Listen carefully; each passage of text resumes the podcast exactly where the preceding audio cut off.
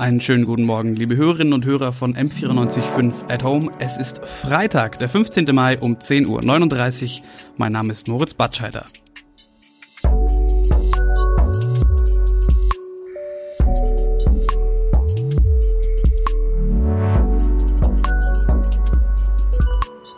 Wir haben bereits vor ein paar Wochen mit Frau Professor Dr. Villa Braslawski darüber gesprochen, was dieses Sommersemester an deutschen Hochschulen und Universitäten stattfinden kann und was vielleicht auch nicht. Und heute geht's dann um das Wie. Jonas, sagen wir erstmal zu dir Hallo. Hallo. Dass du hier nicht ganz untergehst. Und zwar das Thema digitale Lehre. Jetzt muss ich sagen, jetzt ich studiere jetzt nicht mehr. Ich habe aber ähm, in meinem letzten Semester, als ich noch studiert habe, ähm, auch ein solches digitales Semester oder semi-virtuell hieß es damals, ähm, gehabt und fand es ziemlich beschissen, ehrlich gesagt. Wie geht's dir jetzt aktuell mit ähm, deinem digitalen Semester, bedingt durch die Corona-Pandemie? Ja, teils, teils muss man sagen. Ähm, hängt immer ein bisschen von den Technikkenntnissen der äh, Professorinnen oder Dozentinnen ab. Ähm, viele machen es sehr gut, bei manchen klappt es noch nicht so gut, spielt sich aber, glaube ich, ein bisschen ein aber dass es noch so ein bisschen so ein Zwiespalt gibt und noch nicht so ganz klar, wie das gerade läuft und äh, was da im Hintergrund noch passiert, haben wir mit Dr. Jasmin Jabarian gesprochen vom Hochschulforum Digitalisierung. Sie ist da dort seit 2018 Programmmanagerin. Und dadurch, durch ihren Job, eine der Personen in Deutschland, die maßgeblich daran beteiligt sind, wie Digitalisierung an deutschen Hochschulen voranschreitet. Und genau das wollen wir jetzt von ihr hören. M945 To Go. Dein Thema des Tages.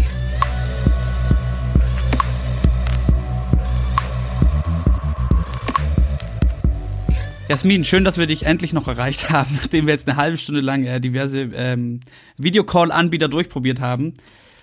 Wie, äh, was für ein passender Einstieg, wenn es ums Thema Digitalisierung an Hochschulen gehen soll.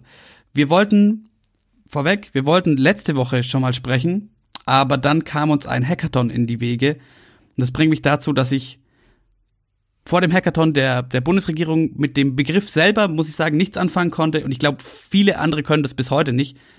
Wollen wir damit vielleicht mal einsteigen und du erklärst uns mal kurz, was es damit auf sich hatte? Ja, kann ich gerne machen. Und ähm, aber erst einmal auch Hallo von mir an euch und schön, dass es geklappt hat. Ich freue mich heute mit dabei zu sein. Vielen Dank für die Einladung.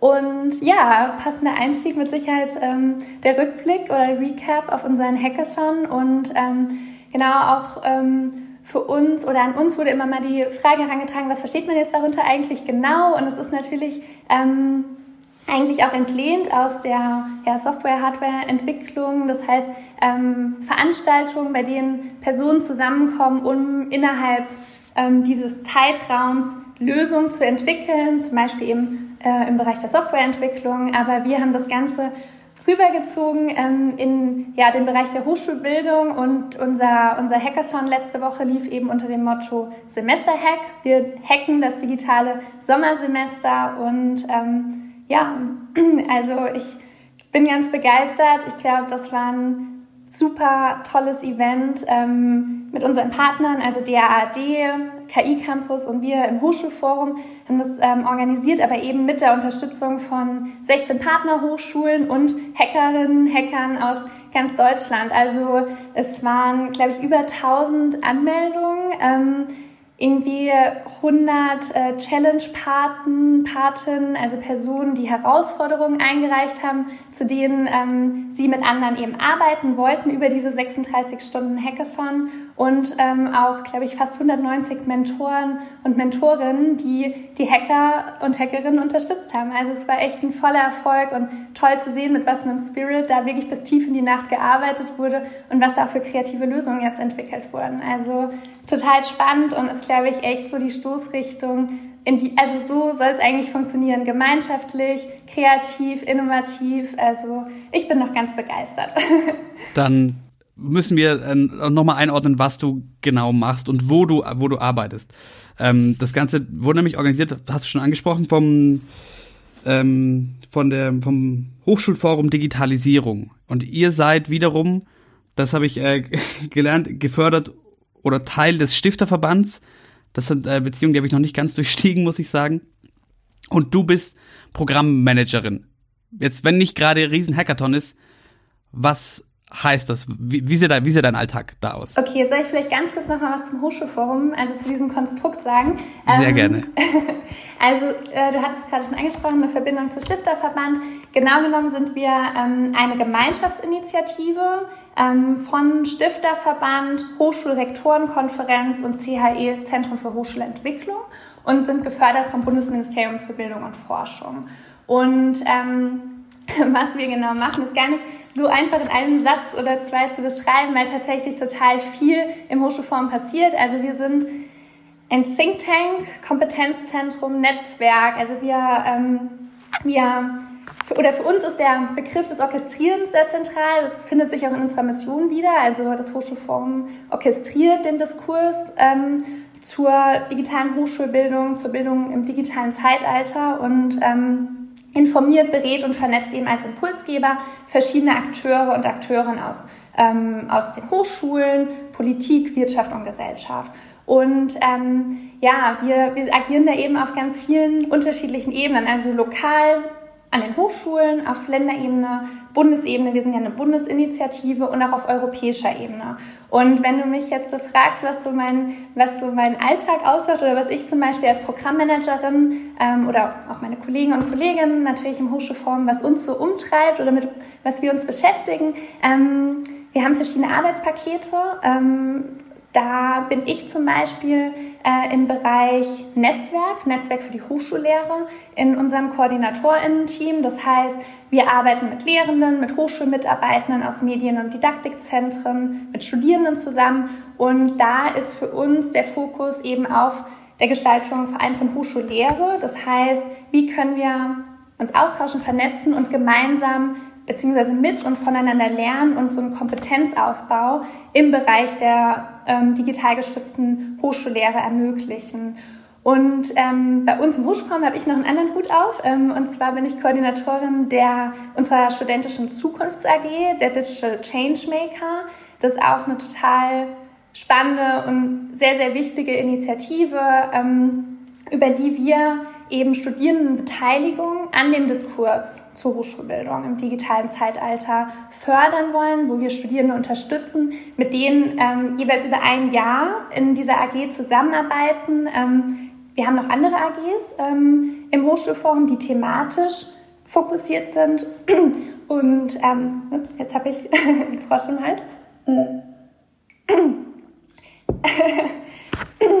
Ähm, und äh, aber bei den, bei den Changemakern eben der Fokus auf dem Format liegt. Das heißt, es ist eine Zusammensetzung von Studierenden unterschiedlicher Fachrichtungen aus dem ganzen Bundesgebiet. Und ähm, die Themen werden eben zu Beginn des gemeinsamen AGIAs von, von den Studis selbst gesetzt. Das heißt, uns beschäftigt zum Beispiel Digitalisierung und Nachhaltigkeit, ähm, Hochschule 4.0. Wie sieht eigentlich die Hochschule der Zukunft aus? Wie sehen Curricula der Zukunft aus? Wie sieht ein Lernraum der Zukunft aus?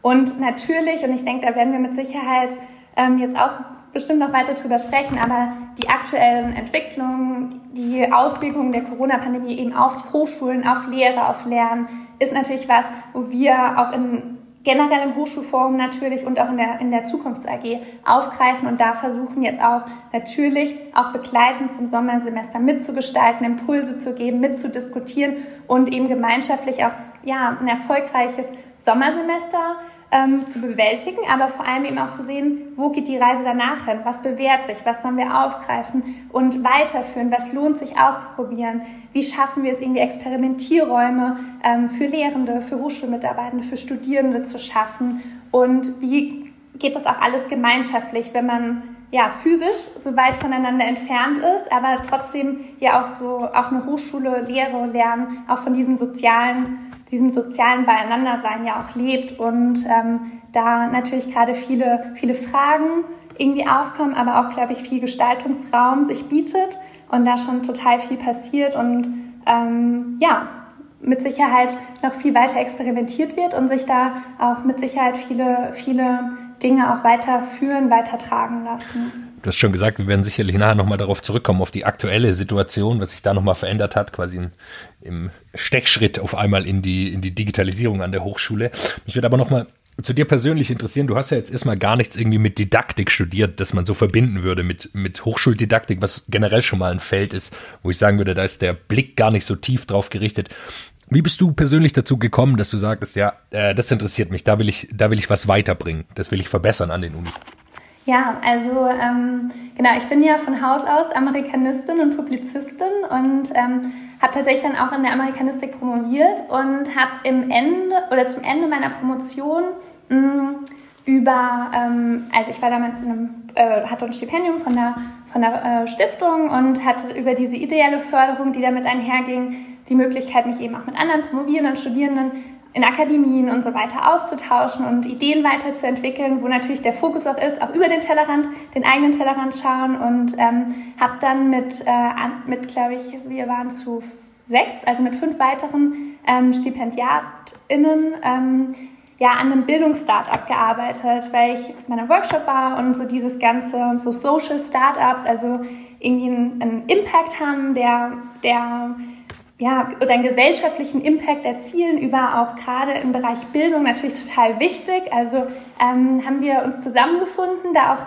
ähm, ja, so eine Bildungsplattform mit aufgebaut. Also es wurde dann nicht gegründet. Es war dann tatsächlich auch, es ist dann glaube ich manchmal auch einfach so, dass solche Ideen ähm, gerade parallel vielleicht zu einem Studium, dass es dann irgendwie Lebensrealitäten dann nicht mehr so hergeben, dass man vielleicht das dann auch noch ja, zum Beispiel ausgründet oder ähnliches, aber das war auf jeden Fall ein, ein Erlebnis und ein, glaube ich, ein, ähm, ja, eine Phase, die mich total geprägt hat und wo ich einfach gesehen habe, wie, ja, welche, welches Potenzial, welche Chancen sich durch Digitalisierung eigentlich ähm, ergeben und wie man auch, da war eher unser Fokus drauf, auch dieses, das Thema Chancengerechtigkeit beeinflusst. Und ähm, dann habe ich nach meiner Promotion auch bei uns an der Uni in Mainz ähm, am Zentrum für Qualitätssicherung und Entwicklung angefangen als wissenschaftliche Mitarbeiterin und habe dann von Anfang an auch darauf gepocht, dass ich gerne in einem Projekt arbeiten möchte, was sich eben mit Digitalisierung in der Hochschullehre, in der Hochschulbildung auseinandersetzt und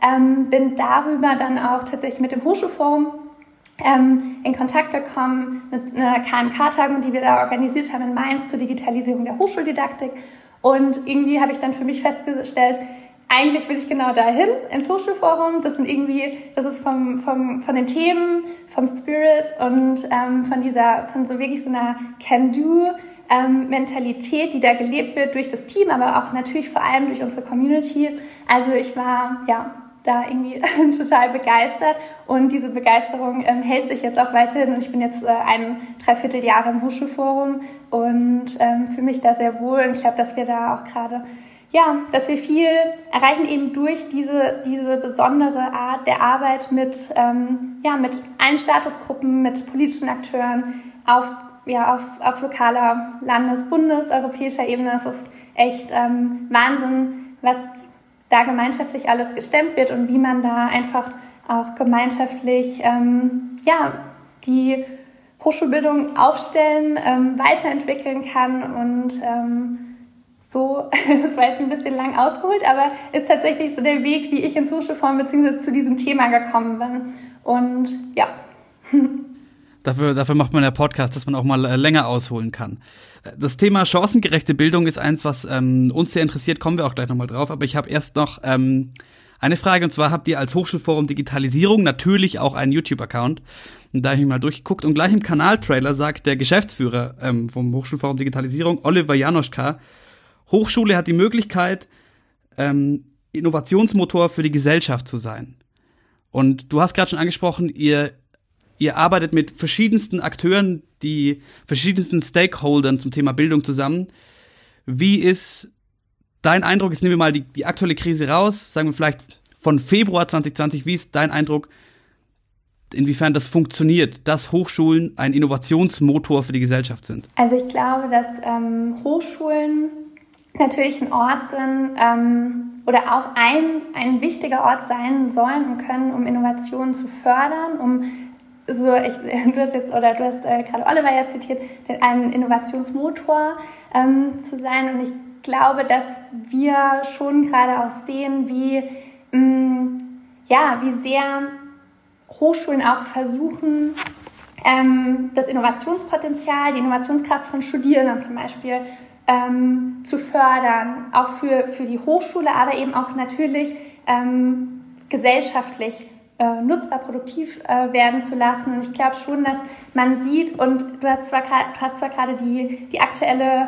Krisensituation ausgeklammert, aber ich würde trotzdem sagen, dass man es da auch nochmal noch speziell sieht. Also ähm, was auch zum Beispiel auch aus den Reihen der Studierenden ähm, für Lösungen geschaffen werden, um zum Beispiel Schüler, Schülerinnen zu unterstützen oder, ähm, oder Lösungen zu schaffen, die eben auch anderen ja, gesellschaftlichen äh, oder in anderen gesellschaftlichen Bereichen als jetzt auch Bildung ähm, einen Mehrwert schaffen. Und ich glaube schon, dass eine Hochschule ja auch ähm, auf eine Arbeits- und Lebenswelt ähm, vorbereitet. Und ähm, ich glaube, umso mehr man da auch ermöglicht, dass solche Innovationsprozesse auch an der Hochschule stattfinden können, umso sehr hat man das, glaube ich, auch in einem weiteren Weg für sich ähm, vor Augen und nimmt da, glaube ich, total viel mit und kann sich eben auch an der Hochschule ausprobieren, beziehungsweise in Initiativen, in Projekten, ähm, ja, Dinge gemeinsam anstoßen, die dann eben sich außerhalb der Hochschule auch entfalten können. Also, ähm, ja. Also deinem Eindruck nach funktioniert dieses Konzept? Ich glaube, dass, ähm, also ich glaube, dass man sagen kann, dass es ähm, zum Teil mit Sicherheit funktioniert, aber ich glaube auch, dass man sagen kann, dass, ähm, mh, dass eine Öffnung von Hochschulen, die glaube ich schon stattfindet, aber dass es auch noch, auch gerade jetzt noch mal eine Chance sein könnte, das stärker zu forcieren, was zum Beispiel auch ähm, ja, eine hochschulübergreifende Zusammenarbeit, Netzwerke angeht oder auch eine Öffnung für außerhochschulische Akteure, also EdTech-Unternehmen oder ähnliches. Also dass man praktisch auch Innovation in die Hochschule holt oder da gemeinschaftlich auch zusammenarbeitet und schaut, was, wo könnte es hingehen oder wie schaffen wir es, ähm, Lösungen, Prototypen zu entwickeln, die dann eben ähm, ja, innovativ wirken können. Ähm, kommen wir zum Thema chancengerechte Bildung. Ist für dich digitale, sind, sind für dich digitale Bildungsangebote, die es aktuell gibt, chancengerecht? Sprich, dass jeder, jeder, jeder Studierende dieselben Möglichkeiten hat, ähm, sich weiterzubilden, die, dieselben Zugänge zu, zu Inhalten hat? Also ich glaube, so pauschal zu sagen, ist total, ist auf jeden Fall schwierig und würde ich so jetzt nicht unterstreichen. Ich glaube, dass Digitalisierung eine Chance bietet, viele Personen ähm, in so einen Bildungsprozess mit einzubeziehen, auch Chancen, sag ich mal, Richtung virtuelle Mobilität, Auslandserfahrung ermöglicht, die vielleicht auf anderem Wege nicht möglich wären oder ähm, auch ja, diejenigen vielleicht unterstützt, die zum Beispiel, also Lehrstudierende, die zum Beispiel ähm, Familie haben, nicht traditionelle Studierende, die vielleicht ähm, sozusagen äh, ja, nebenberuflich studieren und ähnliches, denen eine Möglichkeit schaffen, ähm, auch sozusagen Bildung, an, an, einem Bildungsprozess teilzuhaben, sich weiterzubilden. Ähm, ich glaube, dass man jetzt gerade sieht, dass natürlich da auch Hürden sind, zum Beispiel technische Ausstattung. Nicht jeder, also natürlich, wir haben jetzt hier heute Morgen schon verschiedene Tools ausprobiert und haben irgendwie unser, unser Smartphone in der Hand gehabt und sitzen alle am Laptop, aber auch nicht jeder Studierende, jede Studierende hat ähm, Laptop zu Hause oder ähm, stabiles WLAN ähm, oder ähnliches. Und ähm, deswegen glaube ich, ja, äh, ist nicht per se durch digitale Angebote ähm, ermöglicht, dass dass jeder teilhaben kann, aber ich glaube, dass es in der Breite auf jeden Fall dazu führen kann, dass mehr Personen an, ähm, ja, an Angeboten teilhaben äh, können. Also wenn wir jetzt mal die, dieses, äh, diese Corona-Krise ist eine absolute Ausnahmesituation, wenn wir das so ein bisschen, bisschen ausklammern, äh, was, was glaubst du denn, ähm, muss es so eine Art Mischform geben aus digitaler Lehre oder ähm, äh, wie siehst du da die Perspektive? Was kann man übernehmen, was läuft gut äh, und was muss man vielleicht auch wieder ein Stück zurückschrauben dann? Ja, also vielleicht das ist total gut, dass du es eben auch nochmal ansprichst, weil ich glaube auch, ähm, um nochmal zurückzukommen auch auf äh, das Hochschulforum oder unser, unser, ähm, unseren Auftrag beziehungsweise unser Selbstverständnis, ähm, oft gerade weil ja Digitalisierung auch in unserem ähm, Namen steckt, ist, ähm, könnte von Personen, die uns noch nicht kennen oder unsere Formate und Aktivitäten schnell der Eindruck irgendwie entstehen, die wollen jetzt alles digitalisieren. Ähm, und bei uns ist eigentlich genau das was du auch gerade angesprochen hattest, der Hauptansatz. Es geht uns vor allem darum, gute Hochschulbildung zu ermöglichen, gute Lehre. Das heißt, ähm, es soll nicht alles digital stattfinden, sondern es sollen Chancen der Digitalisierung genutzt werden, um Lehre besser zu machen, um Lernen besser zu ermöglichen. Und ich glaube, dass, ähm, dass genau dieser Blended-Ansatz, also diese, diese ähm, also diese, Vermisch äh, diese Mischform, also das Digitale und das Analoge, dass das ein, ja, also einen sehr, sehr großen Mehrwert hat oder haben kann und äh, wenn man es auch richtig einsetzt, also wenn man von den Lernzielen her schaut, also was will man eigentlich erreichen, welche Ziele, die auch klar kommuniziert sind an die Lernenden, ähm, gibt es und ähm, wie schaffen wir es zum Beispiel Präsenzphasen wirklich zu nutzen, um Austausch zu ermöglichen, um zu diskutieren, um, ähm, um voranzukommen und vielleicht wie kann man das äh, ja in so einem klassischen, auch so einem klassischen Ansatz dann das, diese Wissensvermittlung vielleicht bis zum gewissen Grad auslagern, sodass auch Personen nach ihrem eigenen ähm, Pace sozusagen lernen können, vielleicht auch mal zurückspulen oder ähm, mit verschiedenen ähm, ja, zusätzlichen, vielleicht äh, digitalen ähm, kleinen Lerneinheiten vielleicht unterstützt werden, eben auch in diesem Lernprozess, in dem, in dem, in der, auch in der Wissensvermittlung eben und dann äh, die Präsenzphasen ganz anders ausrichten, weil einfach mehr Zeit dafür ist, ähm, dann auch davon oder das zu nutzen, was ja auch die Präsenz ausmacht, dass man eben zusammenkommt. Ähm, und äh, so diese, ja, das soziale Lernen dann äh, ermöglichen kann. Äh, ich habe äh, jetzt an der Ludwigs-Maximilians-Universität hier in München habe ich äh, schon die Erfahrung gemacht, dass einige Vorlesungen einfach äh, gefilmt werden und danach gestreamt. Man kann es als Podcast hören, als Videoformat. Aus meiner Sicht funktioniert das ziemlich gut. Man kann sich selber so ein bisschen einteilen. Manche oder viele sicher Studenten äh, wollen auch nicht morgens um acht jetzt eine Vorlesung besuchen. Da muss man ehrlich sein, das ist ganz angenehm auch für mich, wenn das vielleicht um 14, 15 Uhr äh, erst machbar ist für mich, weil ich es danach hören kann. Ähm, mich interessiert auch so ein bisschen, wie, wie stoßt ihr da auf Gegenliebe bei den Dozenten? Also man muss es sich ja nicht so vorstellen, dass äh, Professoren wie Lehrer sind, die äh, dann große didaktische Vorbildung haben, sondern man, man gerät da natürlich aus wegen wissenschaftlicher Expertise in den Job. Sind die überhaupt daran interessiert, äh, mit euch zusammenzuarbeiten? Also ähm, wir haben wirklich ein sehr, sehr großes Netzwerk an, an ähm, wie ich schon sagte, ne, aus, also Vertretern, Vertreterinnen der unterschiedlichsten oder der unterschiedlichen Statusgruppen.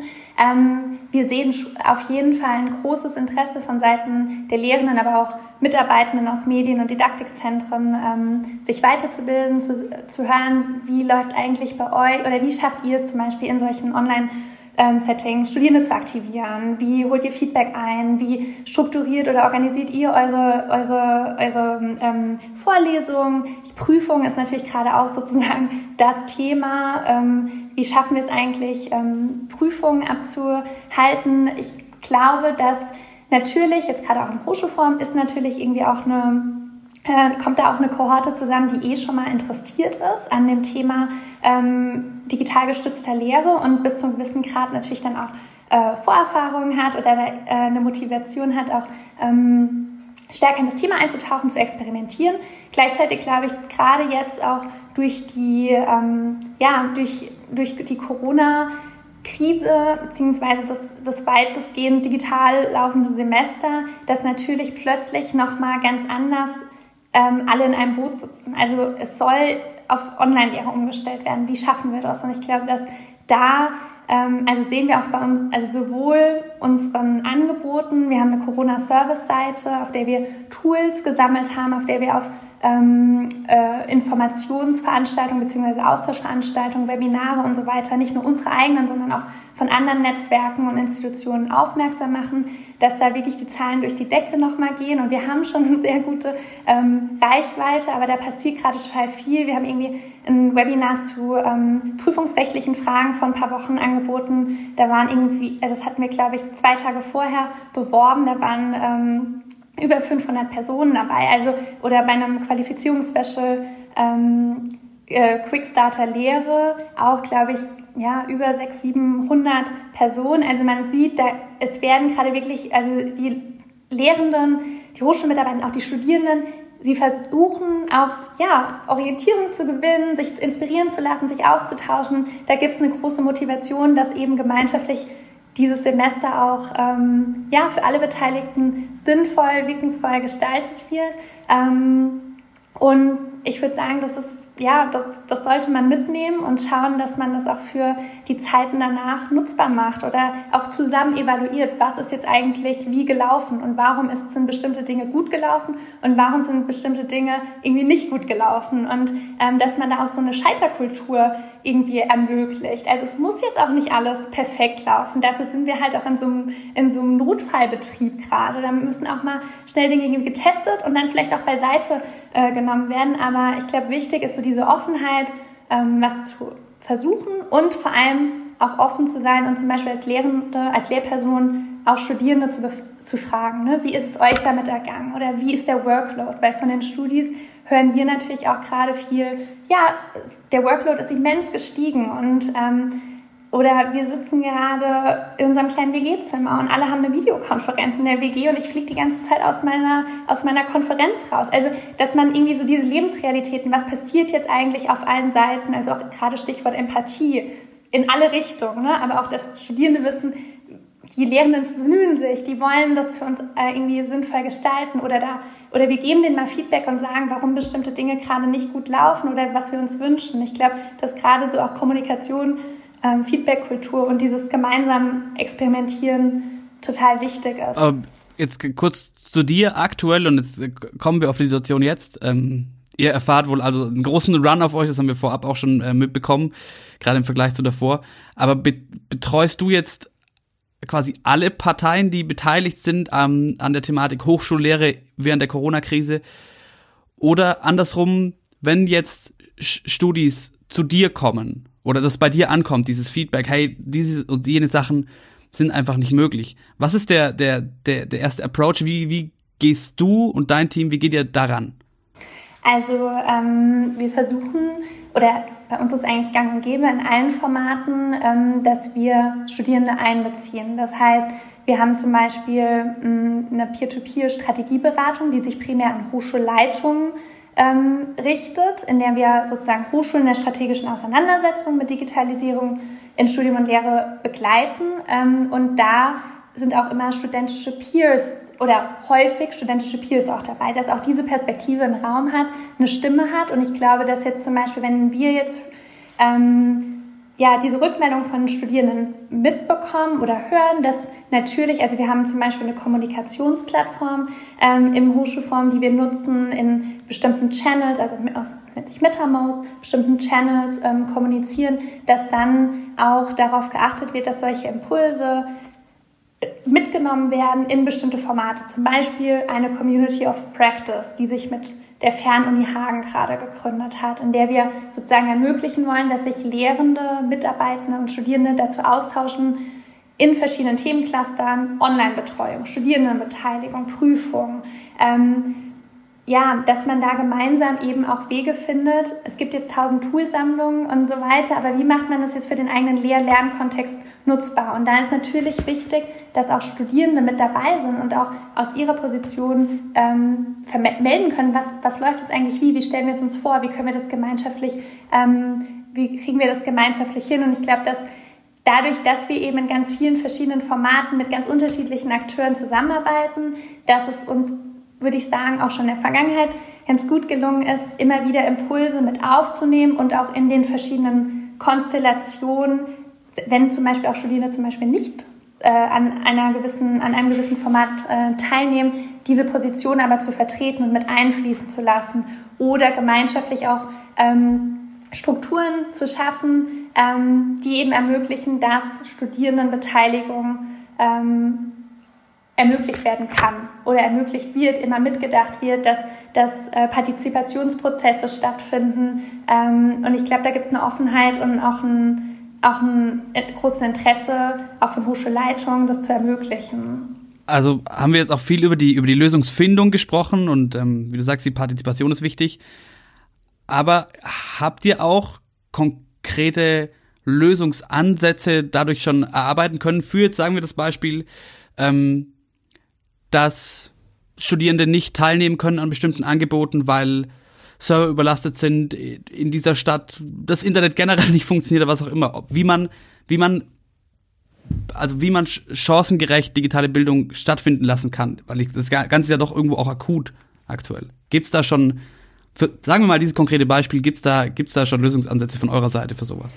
Also ähm, ich glaube, zum einen ist es ja auch gerade jetzt, wenn es um zum Beispiel Serverkapazitäten oder ähnliches geht, also ist ja auch die Frage oder müsste zum Beispiel Lehre immer ähm, synchron stattfinden. Also wie ist jetzt wirklich alles über ähm, eine Videokonferenz abbildbar oder schaut man eher, welche verschiedenen Möglichkeiten es geben könnte, um Lehre zu gestalten? Ich glaube, was wir zum Beispiel ähm, aus dem Team heraus, aber eben auch im Zusammenspiel mit unserer Community versuchen, ist, ähm, diese Probleme zu fokussieren, zum Beispiel auch in Leitfäden. Also wie kann man jetzt eigentlich, was sind so Soft Hacks zum Beispiel, wie man jetzt Online-Lehre auch schnell ähm, gestalten kann? Wie kann man ähm, auch untereinander, sage ich mal, Konzepte, Good Practice-Beispiele austauschen? Also ich glaube, es gibt halt auch nicht so den einen Weg, sondern eher ähm, muss, glaube ich, eine Möglichkeit geschaffen werden, Orientierung zu bieten, so eine Art kleine Toolbox damit zu entwickeln, auch zu hören, was hat eigentlich jetzt wo gut funktioniert. Und ähm, dafür ist, glaube ich, total zentral einfach auch dieser hochschulübergreifende Austausch. Ähm, wie kann man auch von Angeboten, die andere zum Beispiel schon erstellt haben oder Konzepte, die von anderen erarbeitet wurden, wie kann man die für sich und seine Lehre nutzen? Ähm, und ich glaube, was gerade, was wir gerade mitbekommen, was viel passiert, ist, dass eben ähm, Asten oder einzelne Lehrende, Hochschulen zum Beispiel Studierendenbefragungen, Umfragen ermöglichen. Ich glaube schon, dass das zum Beispiel ein Weg ist, auch immer wieder zu erheben, was ist jetzt eigentlich die Lebensrealität der Studierenden. Und ich glaube schon, dass es ähm, und wenn das auch begleitend passiert, also nicht nur punktuell, sondern dass man einfach sieht, was, was treibt jetzt wen eigentlich um, wo sind jetzt die, die Knackpunkte oder was läuft gerade schon total gut, dass man dann auch immer wieder in irgendeiner Form auch situativer reagieren muss oder einfach schauen muss, was hat sich jetzt irgendwie bewährt oder wo müssen wir jetzt nochmal genau dran. Und ich glaube, es ist gerade für alle einfach auch eine sehr besondere Situation und mit Sicherheit eine große Herausforderung und mit vielen Unsicherheiten verbunden. Aber gleichzeitig glaube ich auch, ähm, dass gerade sehr viel an den Hochschulen passiert, was, ja, was, was sich dann auch hoffentlich irgendwie übertragen lässt in die kommenden, kommenden Semester oder eine Zeit nach Corona. Du hast das Thema Klausuren schon angesprochen. Das ist sicherlich eins, ähm, was nochmal äh, besondere Aufmerksamkeit äh, auf sich ziehen wird, gerade gegen Ende des Semesters. Ich denke, jetzt hat man da noch ein bisschen Zeit. Ähm, hab, äh, hast du da schon was mitbekommen oder plant ihr selber was, wie man da auch rechtlich auf der sicheren Seite sein kann, dass man so eine Klausur, also ich meine, Hausarbeit ist jetzt äh, mal nicht so wichtig. Die Bibliotheken haben noch geöffnet. Äh, man, zumindest in, in München weiß ich es, dass man sich Bücher ausleihen kann. Ähm, aber klassische Klausuren äh, abseits von äh, Geisteswissenschaften, die nicht in Essayform stattfinden, sind natürlich deutlich schwerer. Hast du da irgendwie eine, eine, eine Erfahrung, ähm, wie es da gerade läuft oder habt ihr da einen Vorschlag? Also wir sind da, also wir haben zum einen eine Arbeitsgruppe, eine Community Working Group, ähm, die sich mit dem Thema Rechtsfragen ähm, auseinandersetzt, äh, die auch unser Webinar von ein paar Wochen dazu gestaltet hat. Ähm, wir sind dran an dem Thema Prüfung, weil es natürlich ein Thema ist, also in allen allen Austauschformaten bisher, selbst in unserer informellen Kaffeepause, die wir immer mittwochs machen, ist wirklich Thema Prüfung omnipräsent. Also man sieht, es ist wirklich ein großes Thema, logischerweise. Ähm, wir, wir sind dran und versuchen eben auch mit den jeweiligen, also mit Experten, Expertinnen aus unserer Community, also aus verschiedenen auch Didaktikeinrichtungen, die damit schon länger sich mit auseinandersetzen, ähm, Landesinitiativen, die ähm, das Thema äh, fokussierend ähm, verfolgen, da auch ja, bestmöglich Orientierung zu schaffen. Ich glaube, dass man eben sieht, dass schon ähm, gewiss ja, Online-Prüfungen, äh, mündliche Prüfungen zum Teil stattfinden. Ich habe gerade die Tage ähm, hatten wir mit unseren Kollegen, Kolleginnen der Fernuni Hagen ähm, dazu gesprochen, dass es auch da zum Beispiel ähm, so eine Art Erfahrungsbericht von denen geben soll, weil die jetzt die ersten ähm, Open Book ähm, Klausuren, ähm, Prüfungen hatten. Und ich glaube, dass das was ist, also wenn wir uns jetzt wahrscheinlich in ein, äh, einem Monat hören würden, hätte ich, glaube ich, noch mehr im Gepäck, aber es ist was, was, ähm, was man auf jeden Fall sagen kann, was uns gerade beschäftigt, wo wir auch in unserem Blog schon, äh, keine Ahnung, ähm, bestimmte Beiträge eben auch von Community-Mitgliedern äh, mit einer großen Expertise gerade veröffentlichen und das auch, auch Thema Proctoring, also Dinge, die gerade irgendwie aufkommen, versuchen auch aufzunehmen und dann auch eine Orientierung zu schaffen. Bis zu einem gewissen Grad ist natürlich auch die Frage, ähm, was ist dann, also ne, was äh, aus rechtlichen oder im, im, rechtlichen Rahmen überhaupt möglich ist, beziehungsweise ähm, da sind natürlich die Länder und dann auch hochschulspezifische Prüfungsordnungen ähm, mitzudenken äh, und zu prüfen, was, über, was möglich sein könnte oder was es vielleicht sogar für Anpassungen geben muss, um äh, am Ende des Semesters eben diese Prüfung auch äh, zu ermöglichen. Oder ob es vielleicht auch die Möglichkeit ist, jetzt wirklich mal in ganz andere Formate, äh, in anderen Formaten zu denken ganz andere Denkansätze. Ähm, ich weiß nicht, ob du es mitbekommen hast. Wir haben in diesem Podcast schon vor oh, drei oder vier Wochen, glaube ich, Jonas, ähm, mit ähm, Professor Dr. Paula Irene Villa-Braslaski, was ein Name gesprochen, ähm, die einen offenen Brief mitverfasst hat an Ministerien etc., die Petition, ähm, das Sommersemester muss ein Nichtsemester werden, weil die eben, sind wir nochmal beim Thema äh, Chancengleichheit etc., nicht gegeben sehen. Was sagst du solchen Stimmen, die sagen, okay, puh, wir sind einfach nicht entsprechend aufgestellt, dass das irgendwie fair zugehen kann diesen Sommer. Wir müssen das ganz anders denken und das darf, ähm, es muss ein Nichtsemester werden. Ja, also ich glaube, ähm, gerade diese Debatte um das Nichtsemester ist ja auch was, was, glaube ich, viel von dieser Begrifflichkeit geprägt und auch schon, glaube ich, verschiedentlich gut abgearbeitet wurde. Ähm, also wie soll es jetzt eigentlich benannt werden? Ich glaube, so von dem Kern auch dieses, es sollen keine Nachteile entstehen. Ich glaube, das ist, würde ich sagen, so ein gemeinsamer Nenner, der mit Sicherheit eine sehr breite Unterstützung findet und wo ich auch sagen würde, ähm, dass, es, dass jetzt darauf geachtet werden muss, dass natürlich ähm, Studierenden daraus kein Nachteil entsteht. Und ich glaube, ähm, dass ja, also man könnte es vielleicht auch anders, man könnte vielleicht auch sagen, es ist ein äh, Experimentiersemester oder ein, äh, ich weiß nicht, also ähm, ich glaube, Solidarität ist auch so ein bisschen der, auch so ein, auch so ein Schlagwort, unter dem man das Ganze irgendwie auch bündeln kann. Also worum geht es eigentlich, dass man, dass man, dass man den Studierenden ermöglicht, dieses Semester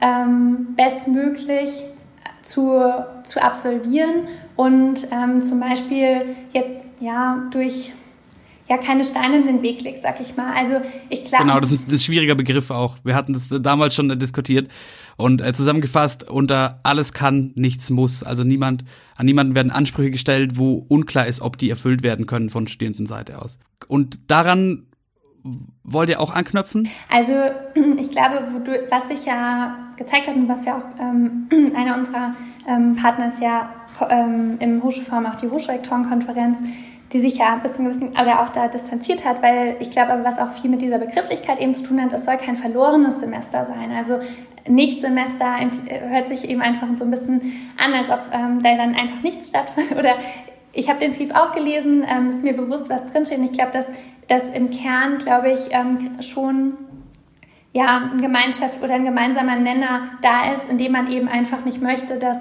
diese besonderen Umstände in irgendeiner Form ein Nachteil für die Studierenden und für also die sind einfach im Zentrum oder sollen muss, müssen im Zentrum ähm, aller aller Prozesse und ähm, Bestrebungen eben sein, dass für die kein Nachteil entsteht und ich glaube, dass sich jetzt auch zeigen wird, welche welche Prüfungsformate lassen sich ähm, lassen sich äh, bewerkstelligen, wo kann man sich vielleicht auch von anderen was abgucken, auch mit Blick ähm, vielleicht auch, ja, über, auch über Ländergrenzen hinweg.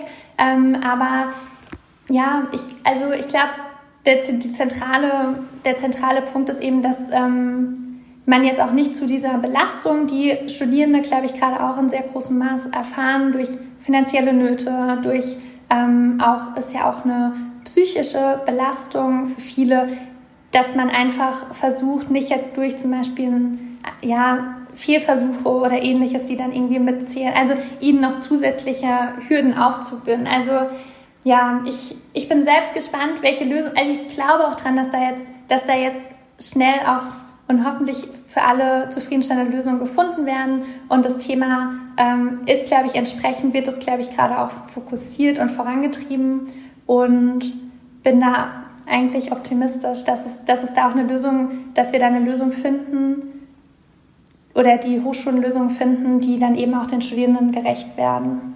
Ja, du hast, du hast schon gesagt, da geht es natürlich viel um, um psychische Unsicherheiten, es geht um BAföG-Zeiten, was alles nicht geklärt ist, Klausuren, wie stehen die an, was auch nochmal eine zusätzliche psychische Belastung ist, ähm, wo sicherlich jetzt Lösungen gefunden werden, um auch so ein bisschen die Unsicherheit für die Studierenden insgesamt äh, zu, zu reduzieren.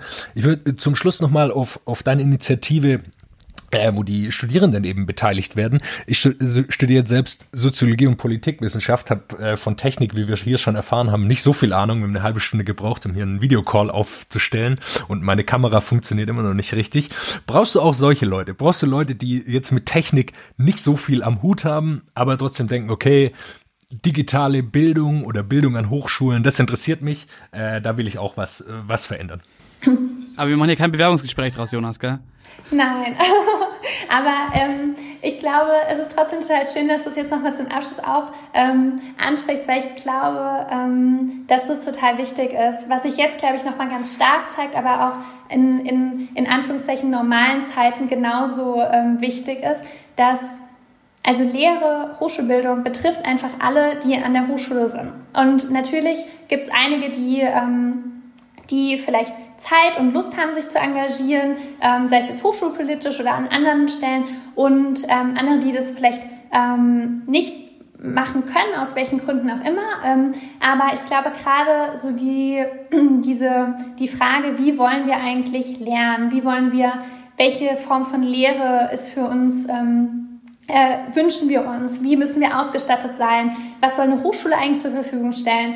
Ähm, welche Lernräume brauchen wir? Also ich glaube, das sind Fragen, die Studierende, egal ob sie digital interessiert sind oder nicht, ähm, beschäftigen. Ähm, und im Hochschulform, also natürlich, wir haben diese Zukunfts-AG von 12, 13 ähm, Studierenden, aber wir haben natürlich auch diese Initiative drumherum, die einfach Studierende zusammenbringt, die entweder sich informieren wollen, die sich austauschen wollen, die vielleicht Ideen haben, kleine Projekte umsetzen wollen, die an ihren Hochschulen aktiv werden möchten, die ihre Stimme hörbar, äh, laut hörbar machen wollen. Und ich glaube, dass, ähm, dass, es, dass es genau diese Mischung braucht. Also die, ja, diese fachlichen Backgrounds, ähm, die unterschiedlichen und auch unterschiedliche Erfahrungen mit Digitalisierung, also dass man da nicht irgendwie Hürden aufbaut oder denkt, das müsste jetzt, ähm, da müssen jetzt die, die, die Experten und Expertinnen zusammenkommen nur, sondern eigentlich alle, die sich damit auseinandersetzen wollen und die sagen, wir wollen mitgestalten, sei es jetzt irgendwie punktuell ähm, über Umfragen, sei es bei so einem Hackathon oder wollen wir wirklich eine Arbeitsgruppe bilden, weil es bilden sich tatsächlich auch gerade so ähm, ja, lokale Changemaker-Gruppen an Hochschulen, also nach Vorbild der Bundesinitiative. Und ich glaube, das ist eine tolle Entwicklung und wichtig und zeigt auch, dass Studierende eben ähm, diese Prozesse an ihren Hochschulen mitgestalten wollen. Und ähm, es total wichtig ist, dass man auch solche Räume schafft an den Hochschulen und dass man eben transparent auch bleibt, was gerade, was es für Entwicklungen gibt und wo auch Studierende sich einbringen können oder das beziehungsweise eher nicht nur aufzeigt, wo sie es können, sondern ähm, diese Möglichkeiten schafft und ähm, ansonsten auch vielleicht als kleine Au kleinen Aufruf an Studierende sonst auch bottom-up einfordert, weil ähm, ja, es ist wichtig und es betrifft, glaube ich, einfach alle. Deswegen ist es natürlich schön und wichtig, dass man, ähm, dass man sich eben beteiligt. Wie, man, wie es einem möglich ist. Je nachdem, wie es einem möglich ist, natürlich. Jonas Block schreibt, äh, schweigt. schreibt nicht schweigt. Aber dann sage ich schon mal vielen Dank für deine äh, doch viele Zeit, die wir jetzt gebraucht haben, inklusive technischem, äh, in technischer Vorbereitung. Wir sind gespannt, äh, was sich noch tut durch diese Krise zum Thema Digitalisierung an Hochschulen. Danke dir, Jasmin, für deine Zeit. Danke euch beiden, hat mich gefreut und ähm, ja, bis bald.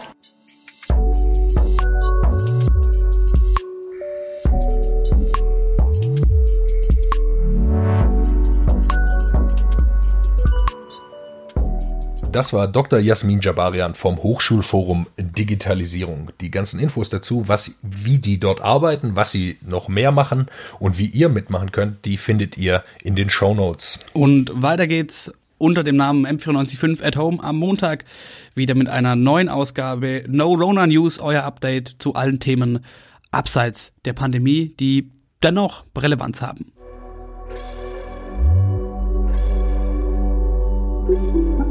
M945 to go.